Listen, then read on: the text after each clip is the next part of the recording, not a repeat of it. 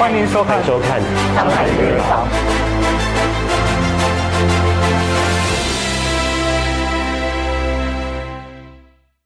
作为 Philo Hair Studio 创办人，Fin Han 旗下拥有六家美发门店以及六间线上品牌网店，同时也是 Shiseido Malaysia 第一位女性品牌大使。曾经在二零一七年到二零一九年期间担任 TG Malaysia 大使。他同时也是阿里巴巴马来西亚企业项目十强的得主和马来西亚一百强精英人物。二零一九年更被记录在马来西亚成功人士百科全书。Hello，大家好，我是佩佩，欢迎大家收看第八季的《上海名人坊》。今天呢，要访问的是一位非常特别的女性。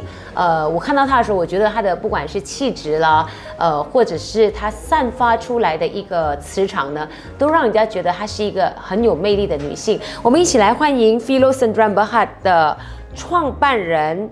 Fin，你好，Hello，Hello，你好，是哇，美发界的女王，让我感感觉看到你的时候，觉得哇，美发界的女王哈，确实她真的也是哈，因为她旗下就有六间的美发专门店，对不对？对，在都是在南马吗？还是在全马各地都有？呃，目前在柔佛，在柔佛，嗯，在柔佛就有六间，对对，哇哦，然后呢，她也是 Shiseido 的第一位女性的品牌大使，对，马来西亚。所以那时候 Shiseido 选你的时候，你觉得你是基于怎么样的一个特质，让你可以成为 Shiseido 的第一位马来西亚的品牌大使呢？我觉得其实最主要就是哈，在呃马来西亚。喜学豆这个品牌，很多人对这个品牌的历史是可能近几年在许学豆 professional 这一边，当然他们的 cosmetic 已经是历史悠久了。嗯，所以呃，我成为就是呃许学豆 professional 第一个历史性的那个女女性品牌大使，我是觉得很荣幸，这是第一点哦。我相信他们今天会选择我成为第一个，肯定是有他们自己本身的一些呃理由。其实我陪伴许学豆很久了，跟许学豆第一步有这个品牌大使的渊源之前，我参加。了他们很多的一些呃亚洲性的比赛，嗯嗯，我是从这个呃入围者慢慢成为他们的大使，一开始是马来西亚十强代表，所以这十强代表也是就是去比赛的，对对，就是参与他们的亚洲大赛。哇哦，到日本去吗？到日本，到日本去，你有拿奖吗？呃，马来西亚十强。然后就马来西亚十强，这很不容易了，就是要去到日本跟全世界的这些美发业者一起来做一个交流。对对哦，OK。当时候被选到的时候，你第一个感觉应该就是荣耀无比吧？因为他一直选的都是男生。对对是。对于这样子的一个身份啊，我自己本身是觉得特别的感激，因为并不是太容易，尤其是在这一个领域啊，如果是女生要崛起啊，其实是需要付出相当多的努力，因为你必须平衡你的事业跟家庭。为什么觉得说在这个美发行业里面，女生她的付出一定是要比男生来的更努力的呢？嗯，其实可能这个跟呃我们的人生规划有关系。嗯，因为女生毕竟会经历就是怀孕的期间，只是发型师在怀孕期间是不能就是呃做这服务客户的，啊，我们是要赞助的，所以其实这一段期间是特别辛苦啦，不容易。不过只要你挨过了，你坚持了，你的事业。自然会有人看见的，所以这样子说，是女性她在这个行业里面，她的挑战是比男性来的更多的身体上的挑战，身体上的挑战，对不对？对。我我记得你进入，你会踏入这个美发业，也是一个很特别的一个机缘。听说你小的时候，家里的那个弟弟妹妹的头发都是你剪的，对，是。为什么会是你剪的？是因为你觉得基于好玩呢，还是说什么样的一个原因？为什么弟弟妹妹？肯愿意把头发交给一个完全没有剪发，就是没有没有不懂得剪发的人去剪自己的头发吧？因为那时候他们没有选择。怎么说呢？因为其实呃，像我的家境，像你刚才讲的，就是可能呃从小比较贫困，嗯，所以呃基本上吃饭对我们来讲是一个挑战，更何况是剪头发。哇，就是一种奢侈的一个行为了的，所以呃，像我的弟妹，大姐，对，我是我是大姐，对，所以当他们需要剪发的时候，他们呃，第一个就是找到我了，嗯。嗯，所以我就是拿起我家的厨房，就是一把这样剪下去啊。哦，所以。当时候你自己有有一些怎么样的想法吗？因为你的家里真的就是你刚才讲吃饭都有问题了，嗯嗯，更何况兄弟姐妹多嘛，呃，包括我六个，哦，所以他们的头发基本上都是你剪的，对，都是我剪的，很大胆。你怎么知道？他们很大胆，不是我，他们很大胆。他们叫你剪的吗？对呀，对呀。哦，OK，是。所以那个时候，你你第一次剪的时候，你还记得那个感觉吗？那个感觉就是讲子剪都不会平。嗯，其实这个是呃一门很深的技巧。嗯，可能没有学过的话，会觉得哎，就是剪刀这样剪哦，剪了就是平了的。其实呃，它需要跟住不同人的发质，所以我的弟弟妹妹有四个嘛，他们的发质不同，可能有一些很容易就可以剪到很整齐，不过有一些是比较难。嗯，像这些技巧，当我进入这个行业过后，我才发现其实它是不是很容易的？嗯，它需要很多年的经验，你才能真正剪平它。了解，平是最难剪的。明白。所以当时候。啊，就因为这样子跟兄弟姐妹剪了头发，就决定要进入美发业吗？其实那个时候是一个机缘巧合啦，因为我对我自己本身的要求其实是蛮高的。当我发现我没有办法，就是呃，给我的弟妹一些很好的一个形象啊，我是蛮受挫的，因为他们会去学校给朋友笑啊，就是头发呃剪到好像给狗咬到这样子啊，我当下是很觉得很内疚。所以我就打算就是呃去发廊半工半读喽，去了解这个呃发型是可以这样子剪，让我的弟妹最少去到学校那个发型是好看的。记得几岁吗？那个时候？那个时候啊，十六岁，十六岁就是中学，对，form form three 吧，还是 form four？呃，form four。呃，基本上我那时候去做美发学徒的时候，我其实已经是有在打这一份工了的。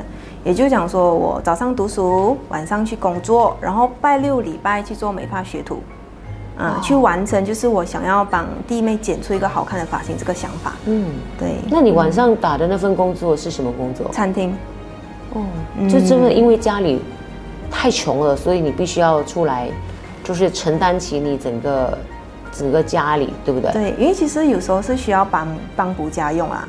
嗯，如果是可能呃，像我的弟妹比较多，所以基本上我们就是互相会帮忙，也不止我一个人这样子啦。我的弟妹他们也是会有辅助家里的。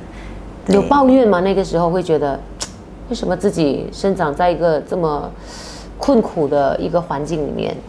那个时候有疑惑，就是呃，为什么我我我家里的环境跟呃周围的朋友不太一样？为什么他们可能可以不需要去工作啊？可是，呃，父母都可以给予他们很好的一些教育或者是补习之类的。那个时候，我的弟妹基本上我们都是自己靠自己咯。啊，他们所有的费用也是呃有自己自就是自己去赚的。当然，我呃身为家里的大姐，我还需要帮补，就是家里的一些费用啊、电费啊、租金啊这一些咯。了解。那时候压力是蛮大的，因为呃我在学校是。朋友是不太清楚我的情况，嗯，所以呃，我在学校是班长，而且又是学会的主席，所以我很忙。我回到家又要去工作，所以那个压力其实是蛮大。不过这个也帮到我，因为我开始创业过后，我会发现以前那时候小时候压力根本就不是压力。哦，所以你你小时候也算是一个很不一样的童年。就是你跟别人过得完全不一样，你很早应该这样子讲，你很早就已经接触这个社会了。你你经历的或者是呃呃接受的挑战磨练磨练都比别人来的多。对，在我人生这段经历啦，其实我除了就是在家庭方，就是可能以前。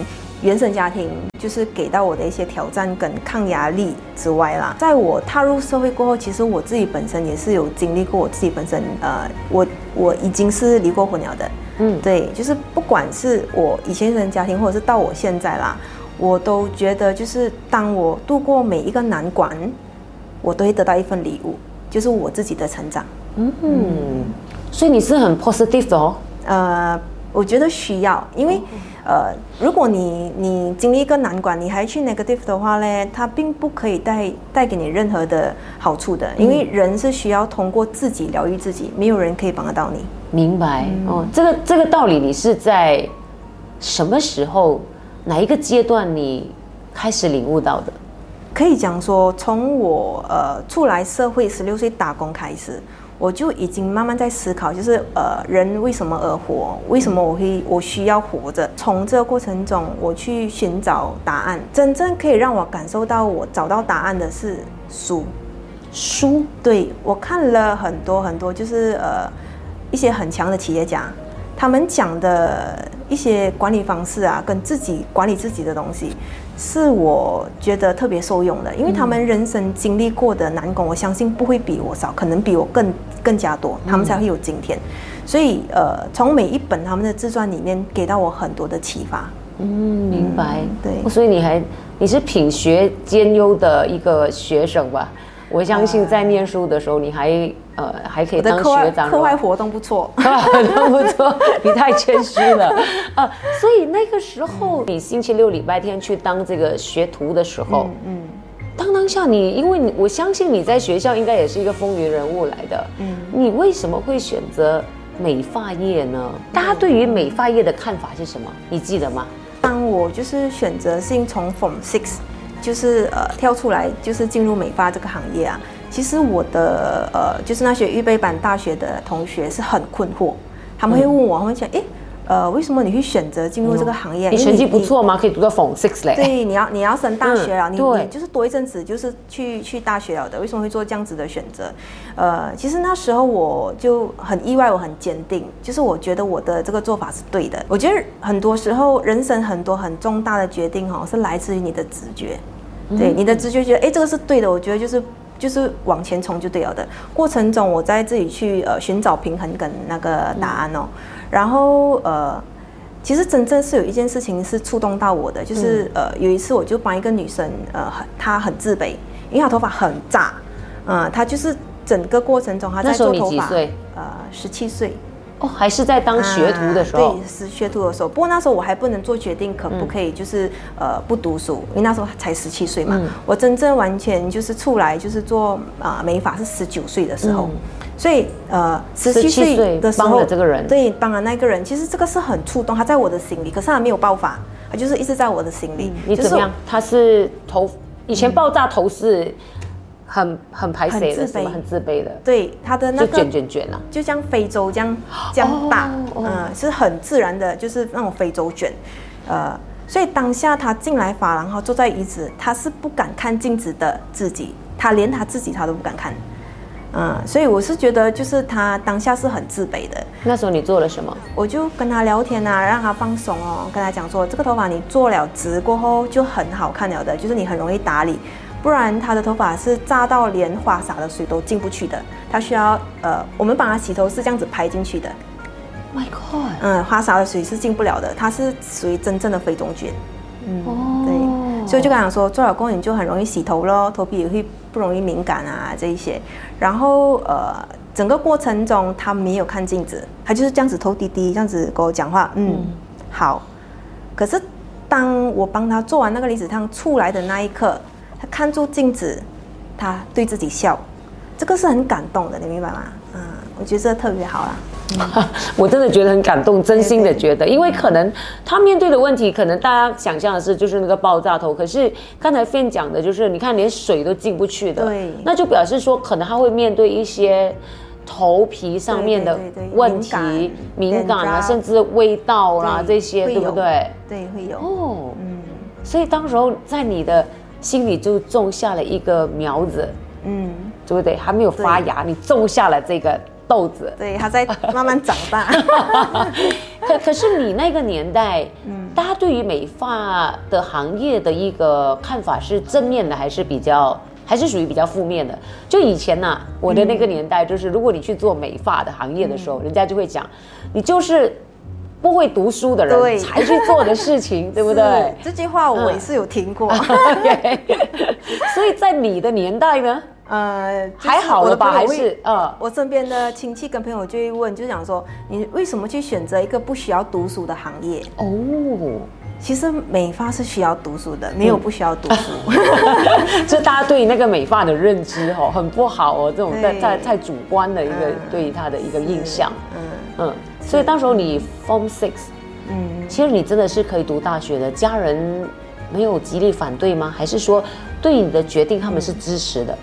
其实我是很感谢我的父母啦，他们就是很支持我，他们完全就是没有讲说呃不可以啊，你一定要跟住我的路走啊，呃没有，他们只是觉得啊我的女儿她有她自己的想法。不管这样子遇到什么挫折，我们就是支持他就好。嗯，他给到我这样子的一个精神力量哦，其实是支撑我呃度过所有的难关的一个要素，包括我的姐妹。嗯，对，我的弟弟妹妹，我们感情都很好。那个，那你 Form Six 之后，你就决定要投身在美发这个行业，义无反顾。对，义无反顾，我从来没有换过工。就是我在这个行业，呃，那时候十六岁到现在嘛，嗯。这二十年我都没有转过另外一行，我就是没有，好像因为每个人对行业哦都是这样的，可能做久了之后会倦怠。嗯，你都没有？我觉得倦怠多多少少有时候是因为有了那个挫折。嗯，如果你去面对它，就不会有倦怠了啊，就会有满足感啊。你 next 一个就是满足感呀，就是你要等着它来。OK，嗯，再加上可能我很喜欢啊。明白。十九岁之后，你是呃去美发学院那个学吗？上课吗？还是说去打工了？去进修，就是当我就是存到一笔费用足够我去进修，过后我就去呃美发学院做一些进修咯。所以之前还是就是你先进入的是打工先，先做学徒开始。对，先做学徒开始。哦。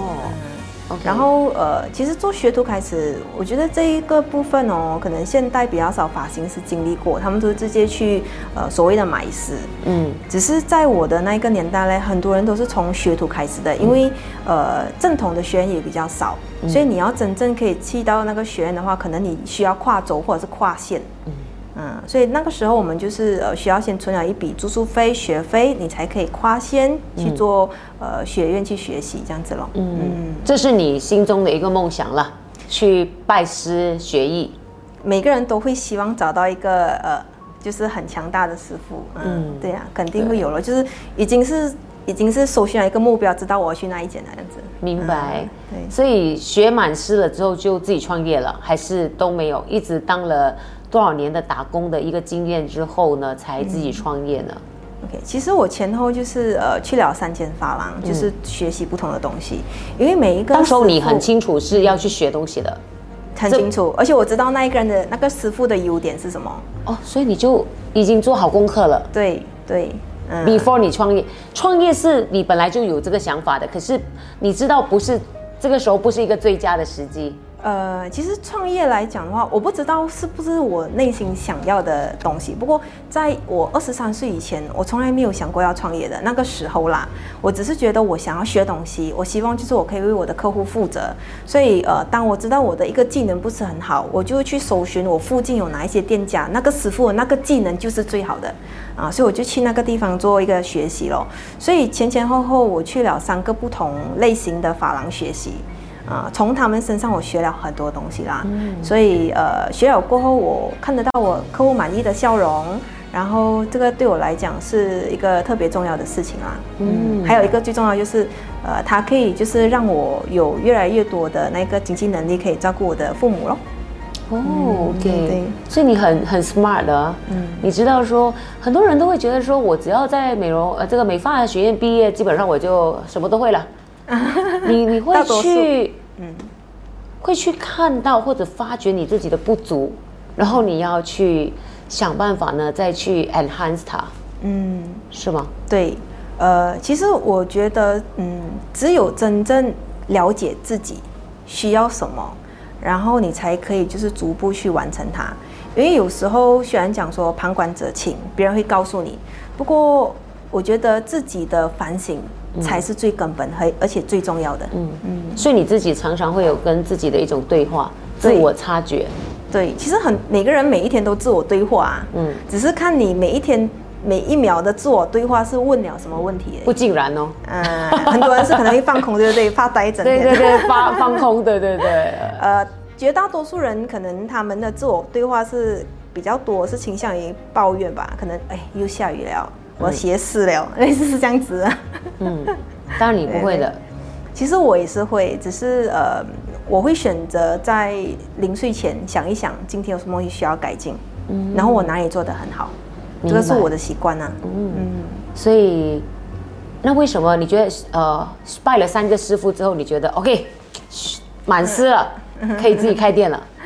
其实那时候不是觉得自己很强啊，我觉得我一直以来都不觉得自己很强。我觉得每个人的呃可以进步的空间是无限的，嗯，所以那时候为什么我会做出这样勇敢的决定去做去创业？其实是因为呃，第一。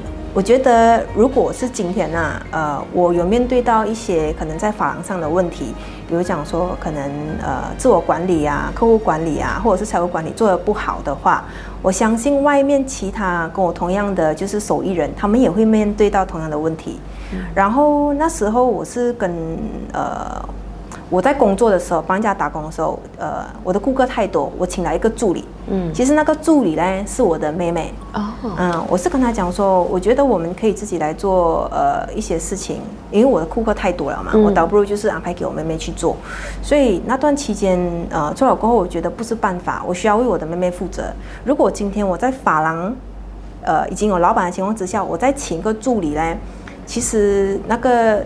情况不是太好，你也很难去做很好的运作啦。嗯，啊，过后我就选择性就是自己开一个小小的店，跟我的妹妹从那一个小店开始做起。嗯，然后希望也可以呃，在这个过程中可以帮到其他发型师咯，可能他们也是会面对我同样的问题。对，嗯，所以你自己创业的这个经营的一个理念，嗯嗯，你觉得跟？其他的发廊有什么样的不一样的地方？因为我我我觉得你是一个很有想法的人，你做的事情一定是会比别人有一些特别的地方。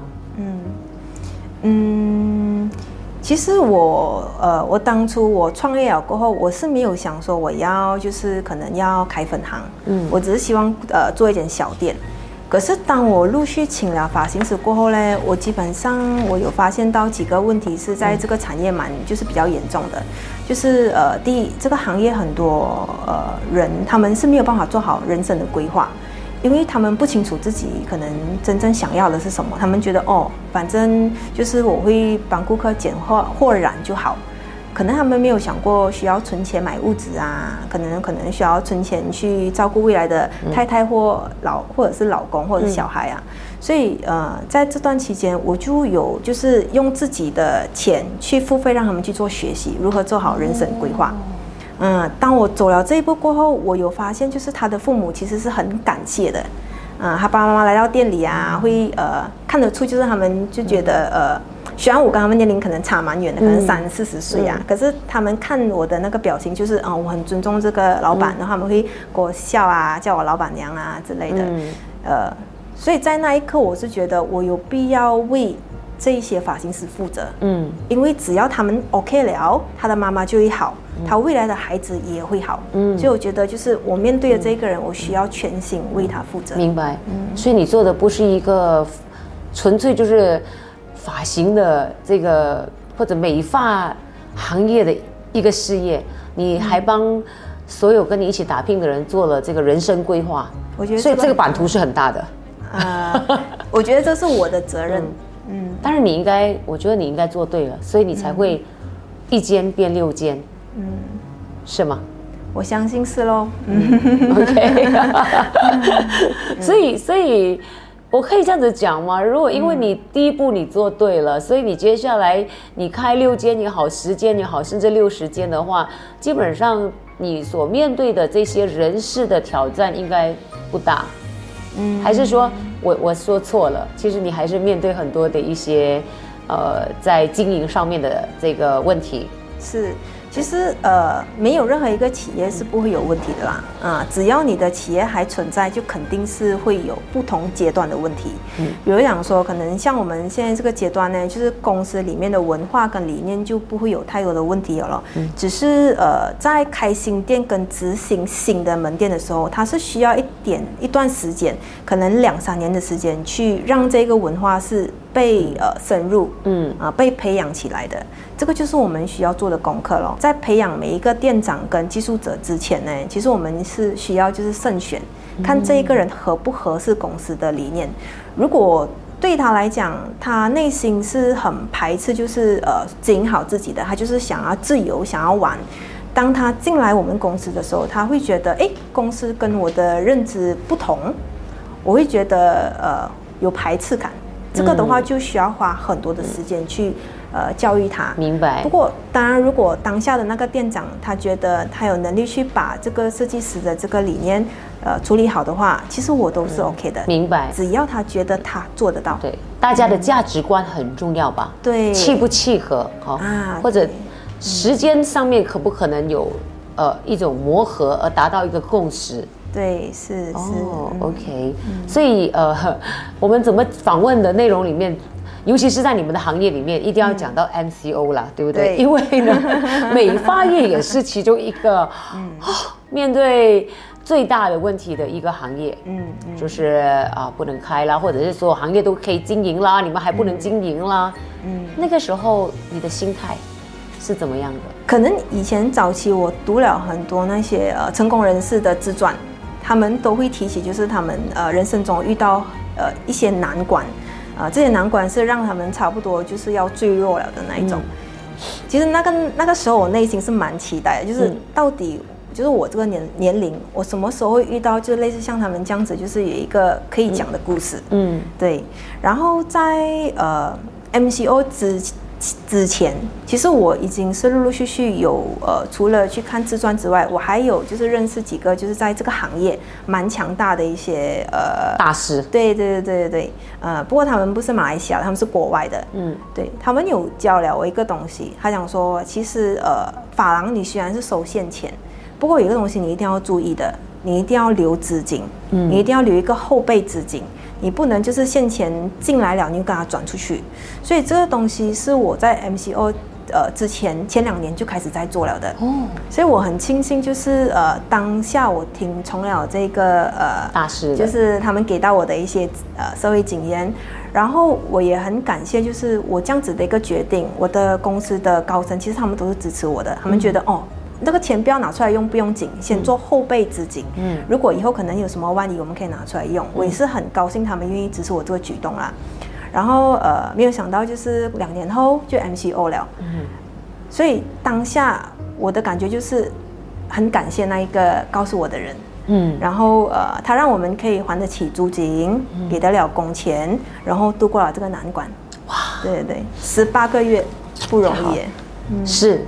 十八个月有没有焦虑？肯定有吧，哈，有没有动摇过？对，万一 万一 再大的庞大的资金也可能也没有办法，你有什么后备金也会很害怕吧，对不对？对，会会。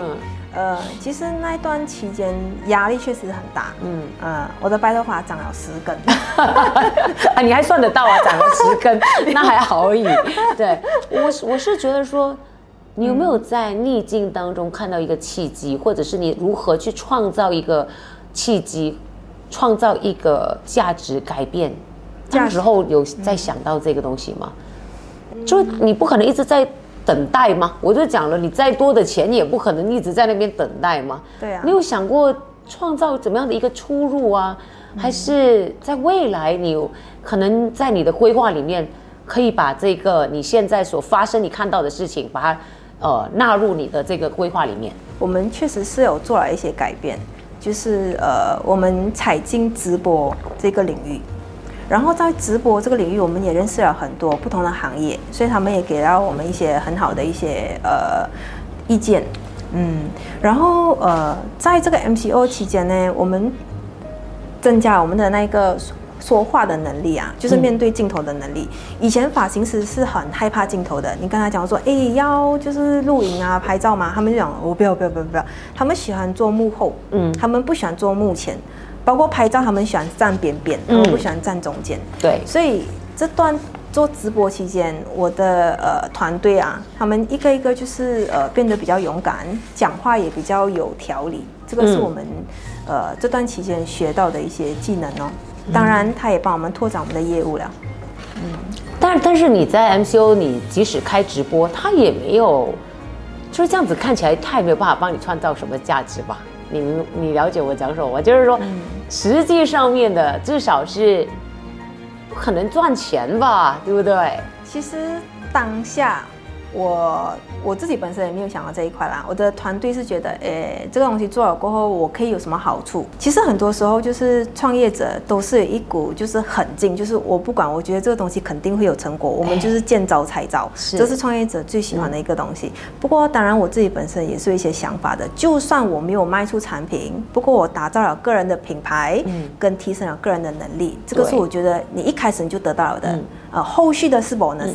呃，当然我自己本身也是很庆幸啦，就是我们有坚持。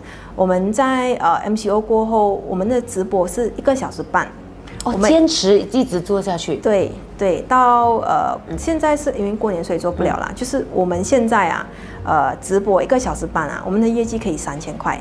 哦，那你直播内容是讲什么？卖东西。就玩游戏啊，卖东西啊，聊天啊，有教人家可能怎么打理头发什么这种，会会会植入哦啊，会植入。可是是它比它比较像是一个呃，有时候会有不同的变化。那一些呃看直播的消费者，他们才会期待。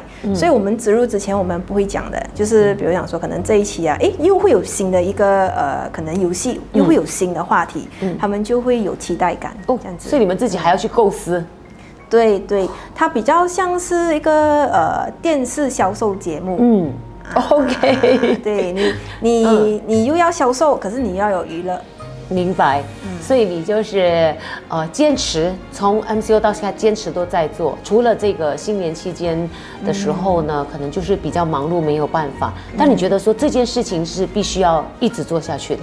其实这个东西是肯定要坚持，因为它已经第一看得到成果了。嗯，然后呃。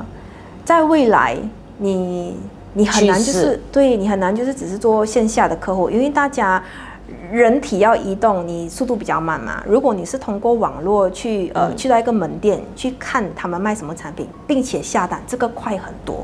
所以这个肯定也是未来的一个趋势。了解，我们一定会坚持的。嗯，所以呃，我听说你们也自己生产了自己品牌的产品。呃，我们在我们自己本身有跟其他的就是国外，就是巴黎的一个品牌配合，嗯，所以接下来的话，我们就会把他们的这个东西带进来马来西亚，去呃开发马来西亚的市场哦。哦，very good，就是护发产品这些美关于美发的啦。对对，因为还是在专注的做你自己的一个呃自己擅长的事情。嗯嗯，对。有人说一个艺术家他成功是因为他一直在专注做。自己喜欢做的事情，专注的在做自己，呃呃所爱的事情。对，那你认为你是艺术家吗？左右脑并用。其实，如果你要做一个创，你要做一个企业家，你不能完全是艺术家啦，你必须是呃兼具理性的思考，就是你要呃很好的去分析这个问题，然后你也必须要把你的呃。财务类规划好，然后公司所有的制度你一定要制定好，这些都是需要很理性去思考的。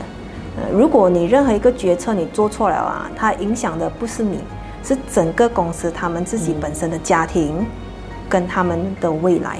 我觉得这个要特别谨慎啊。嗯，所以你的六间店是在多呃用了多久的一个时间里面，你发展到六间店？我投第一间店。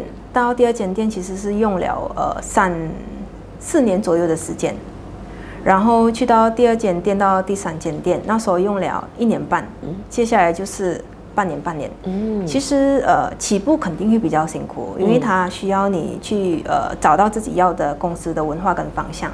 当然这间中我也上了很多课程，所以呃每一个课程他都帮了我很多，所以他加他到后期他加快我的速度。嗯嗯。一开始是基础，他可能让我诶，原来是呃生意是可以这样子做的。不过那个基础是需要摸索跟跌倒，嗯，然后你才整合成自己的方法。对，接下来就是很快的。所以呃，最重要就是你要坚持，你到后面它是倍增。明白。嗯，那你怎么看这个？是不是店越开越多越好？还是说只做生？我不知道你嗯在你的行业里面你怎么看？感觉上开最多的话，就是好像最厉害。其实最主要就是要看呃那个，就是呃经营者本身要要一些什么东西啦。像我自己本身，我比较重视的就是呃要兼具品质当然数量也不能少啦，因为呃，当你的品质有在，你的管理有在，加入你的人会越来越多，你一定需要为他们负上一些责任。比如讲说，你不能让他永远就是做一个技术者，他也希望他有一天他可以开店。嗯，在这样子的情况之下，你没有办法就是呃限制他，所以你可以帮他开店啊。所以在这样子的一个情况之下，你肯定会店会一直开。嗯啊，不过这个是因为我自己本身，我觉得这个是需我需要做的。明白。当然，如果我觉得我需要做，我也做得到，对公司对他们就是一件好的事情。所以在这边文化生根就很重要。对，因为它就可以一直延续。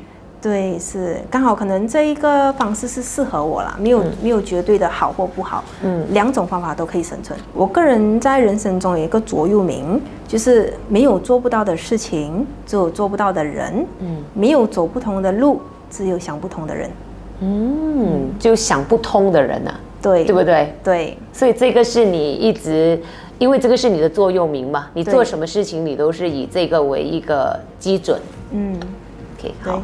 好，很期待啊！这样子讲，我都 很想去剪头发了。OK，谢谢你，希望说祝福你在你的这个行业里面，呃，继续的大放异彩，创造更多的辉煌。可以，谢谢你。好，谢谢，谢谢。那也谢谢大家的收看，我们下一期见。本节目非常感谢 Wyoming Marketing 友情赞助。Wyoming Marketing 自一九六九年以来，作为马来西亚和新加坡最大的装裱公司，企业客户包括了 Genting Highland、Xerox、Masses、DG、Cellcom、Marriott Good Hotels、Inti University 等等企业，也荣获 SME 一百大马快速发展企业奖和 JCI 国际轻商企业创意奖。